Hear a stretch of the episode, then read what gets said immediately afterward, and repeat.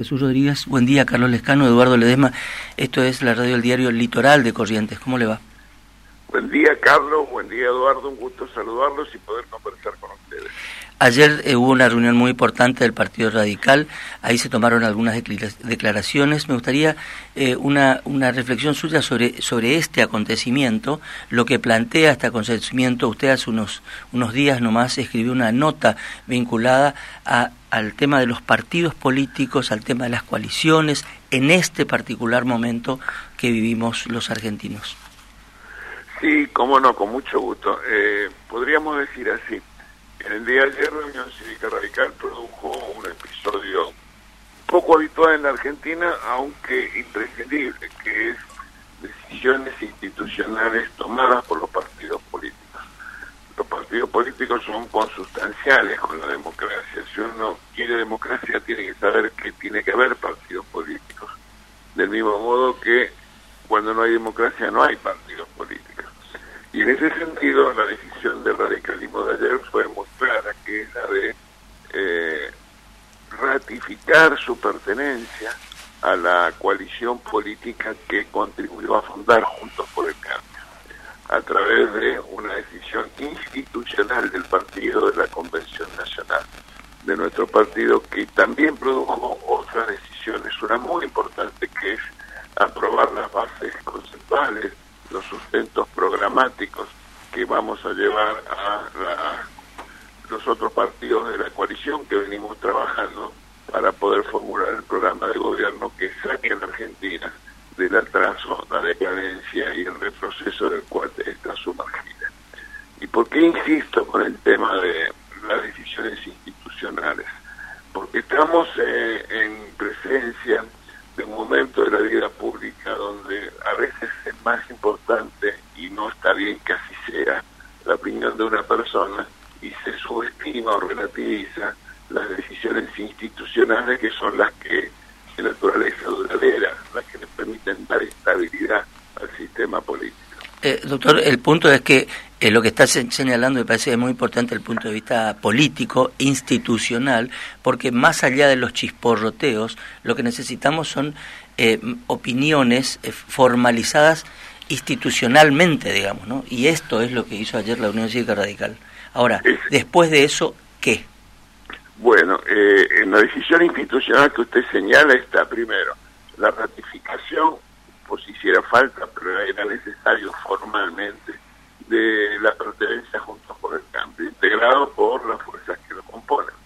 Y en segundo lugar, las bases programáticas que fueron aprobadas, que son el resultado de un trabajo de casi dos años, de más de 900 profesionales, técnicos y expertos de todo el país, que hace un mes en la ciudad de Córdoba eh, discutieron y debatieron y extrajeron conclusiones que fueron sometidas a la consideración de la Convención Nacional del Radicalismo y ayer se aprobaron, que tiene que ver básicamente con la necesidad de una estabilidad de las variables económicas en Argentina, simultáneamente de introducir un proceso de reformas que permita asegurar esa estabilidad del tiempo, una integración inteligente al mundo que haga posible la, el crecimiento, las inversiones y, la disponibilidad de divisas en la Argentina y un criterio de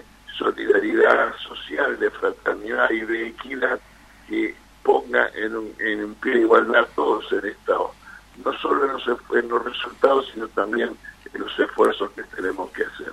En el marco de lo que para nosotros es vital, que es la calidad de las instituciones porque hay una asociación directa, una vinculación inmediata entre la calidad de las instituciones y los resultados económicos y sociales, y eso explica en buena medida el porqué de nuestro... Eh, Jesús, eh, eh, bueno, eh, eso que usted dice podemos derivarlo de muchas maneras, ¿no? Y no me gustaría, me gustaría aprovecharlo ya que lo tenemos, pero primero la coyuntura y después me permitiría ir un poquito más hacia la cuestión institucional que usted habla.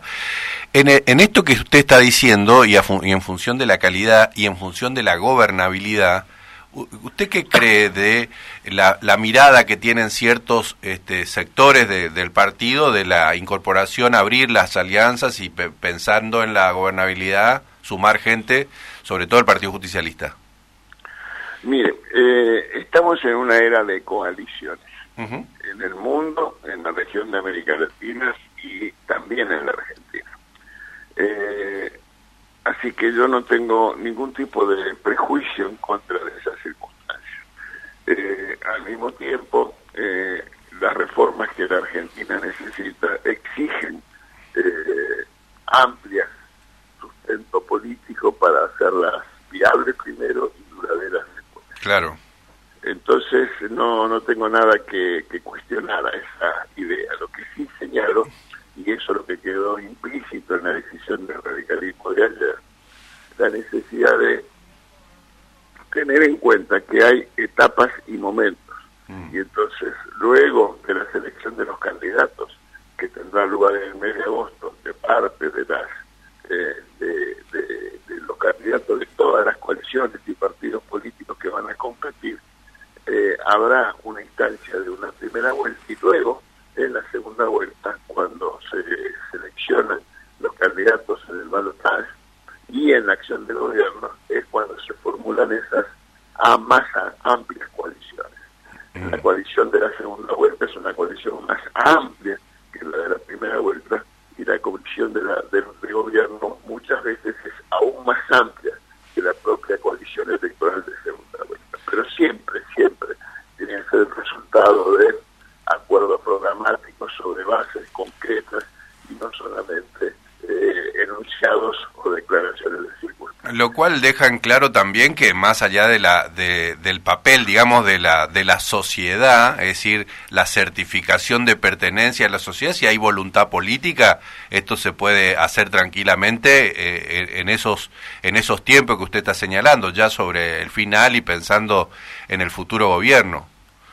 Por supuesto, definitivamente, es como usted señala. Eh, Así es, así funciona el sistema y así corresponde que sea. Y en, y en cuanto a lo institucional, ya que lo mencionó, estamos en Argentina en este momento conmemorando eh, algo que es muy importante, que es la recuperación democrática, 40 años, y usted decía que, bueno, hay cuestiones que este país no ha resuelto institucionalmente. ¿Qué es lo que usted está viendo? ¿Por dónde debemos ir? Y en todo caso, ¿para qué utilizar las fuerzas políticas para hacer qué cambios?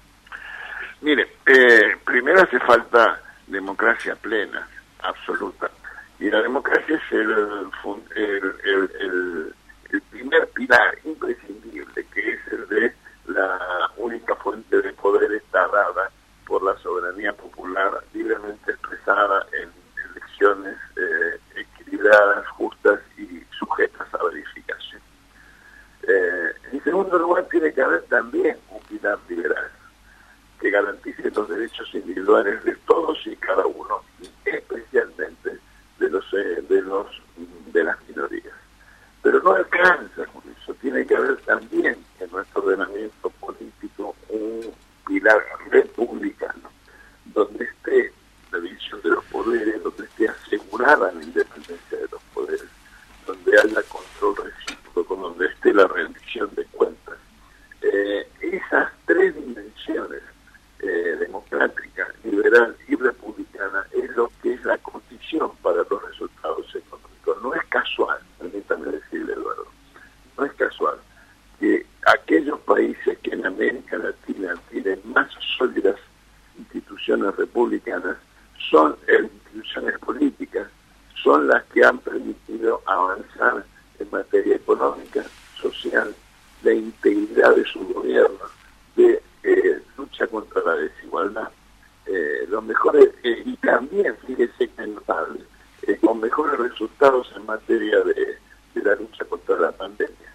Entonces, cuando uno mira así, sabe que cuando habla de, la democracia, del liberalismo y de la república, está hablando de mejorar las condiciones de vida a los argentinos. Jesús, usted ha escrito esto en el final del artículo que está en su página, ¿no es cierto? Como los tres pilares fundamentales, democrático, liberal y republicano, dice usted. Ahora, en este, eh, estas cuestiones que estamos hablando, estamos hablando estrictamente de política. ¿Cuál es el lugar que ocupa la economía en esto? Porque eh, este es otro gran debate en la Argentina siempre, digamos. Eh, ¿Cuál es el lugar de los economistas, de la economía? ¿Cómo, cómo piensa esta situación? Bueno, eh, yo lo que señalo precisamente es que ese ordenamiento político con esos tres pilares es el único camino para eh, estar en condiciones de dar respuesta a los objetivos de realización social y también de desarrollo individual de cada uno de los argentinos en todos los puntos del país. Esa es la manera de encarar la situación, porque si no vamos a pretender utilizar un atajo atajo será una falsa opción que nos va a seguir asegurando el estancamiento. ¿Y el, eh, perdón, ¿y el lugar de la economía cuál es? El lugar de la economía es precisamente una economía integrada al mundo, una economía con cuentas equilibradas, una economía que permita eh, el desarrollo del potencial de, creatividad y de, y de asunción de riesgo y de capacidad de los emprendedores argentinos una economía que tenga el mayor desarrollo del mercado posible y toda la acción del Estado necesaria para equilibrar el juego. En resumen, la economía debería ser mucho más mercado que el que tenemos y mucho Estado que tenemos. Mm. A, eh, a, propósito también, a ver si nos ayuda a entender una, eh, una especie de, dicotomía que hay dando vuelta en función de esto que pasó ayer. La UCR es uno de los pocos partidos que hace esta cuestión, digamos, este, simbólica, litúrgica, podríamos calificarla de muchas maneras, pero es una convención de un partido centenario institucional reunida para tomar decisiones, ¿no? Eh, eso, en general, no pasa con eh, la mayoría de los partidos. Y cuando me refiero a la mayoría de los partidos, no pasa claramente también en la enorme cantidad de partidos que se han creado como eh, más como, como una pyme de ciertos dirigentes que con partidos políticos que eh, desarrollan cuestiones internas, que abren sus debates, que generan internas para elegir candidatos, etcétera. Nosotros tenemos en Corrientes una o dos opciones electorales hace años y tenemos 60 partidos, digamos, ¿no? Entonces, ¿cómo hacemos para, eh, sin coartar este, la libertad, sin coartar la democracia, porque los partidos políticos, como dijo al principio, son ese músculo, digamos, de la democracia, pero también este, fortalecerlos, limpiarlos y eh, sincerar también un poco el sistema, porque eso claramente en, el país no hay y en la provincia de Corrientes claramente no hay 60 modelos de construcción de poder y, político, digamos, ¿no? Bueno, tiene que ver con eh, la madurez de las instituciones democráticas. Nosotros, en Argentina, desafortunadamente estamos muy influidos eh, por dos eh, patologías, si se quiere. Una de naturaleza una deformación, que es el populismo. El populismo entendido como esa impronta de construcción política que avanza, que, que el poder es concebido como el ejercicio de la derrota al otro, donde las distintas opiniones caracterizan al que piensa distinto como un enemigo, en lugar de concebir a la acción pública como más ciudadanía y no construcción de antagonistas. Entonces el populismo es una, una situación muy compleja que tiene consecuencias muy nocivas. Eh, permítame dar un ejemplo. Eh, en Uruguay no hay populismo y ellos tienen resultados políticos extraordinariamente mejores que y el segundo problema que muchas veces está sobre la mesa es la eh, exacerbación de los individualismos, mm. el culto al narcisismo político, que de nuevo eh, cree que eh, hay salvadores providenciales o figuras que milagrosamente van a resolver los problemas de Argentina.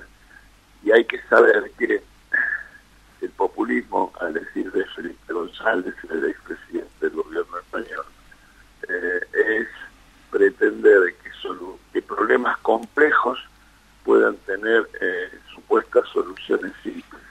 Y como eso no se consigue, lo mejor que se, que, se encuentra es construir un enemigo haciéndolo responsable de ese fracaso. Jesús Rodrigo, finalmente, esta última pregunta es personal, digamos, que es, a 40 años de democracia, ¿quién fue Raúl Alfonsín para usted? Eh, presidente Alfonsín fue un, un resultado de, un, de una concepción y de una ética de la política eh, que tenía que ver con eh, anteponer los intereses de la nación a los de las propias instituciones partidarias y también personales. Eh, un visionario, un estratega, una persona reconocida a escala global, y también hay que decirlo porque así fue, una gran persona, un gran ser humano. Gracias Jesús por estos minutos con nosotros. Adiós, buen día, muchísimas gracias. Gracias. Jesús Rodríguez estaba conversando con nosotros.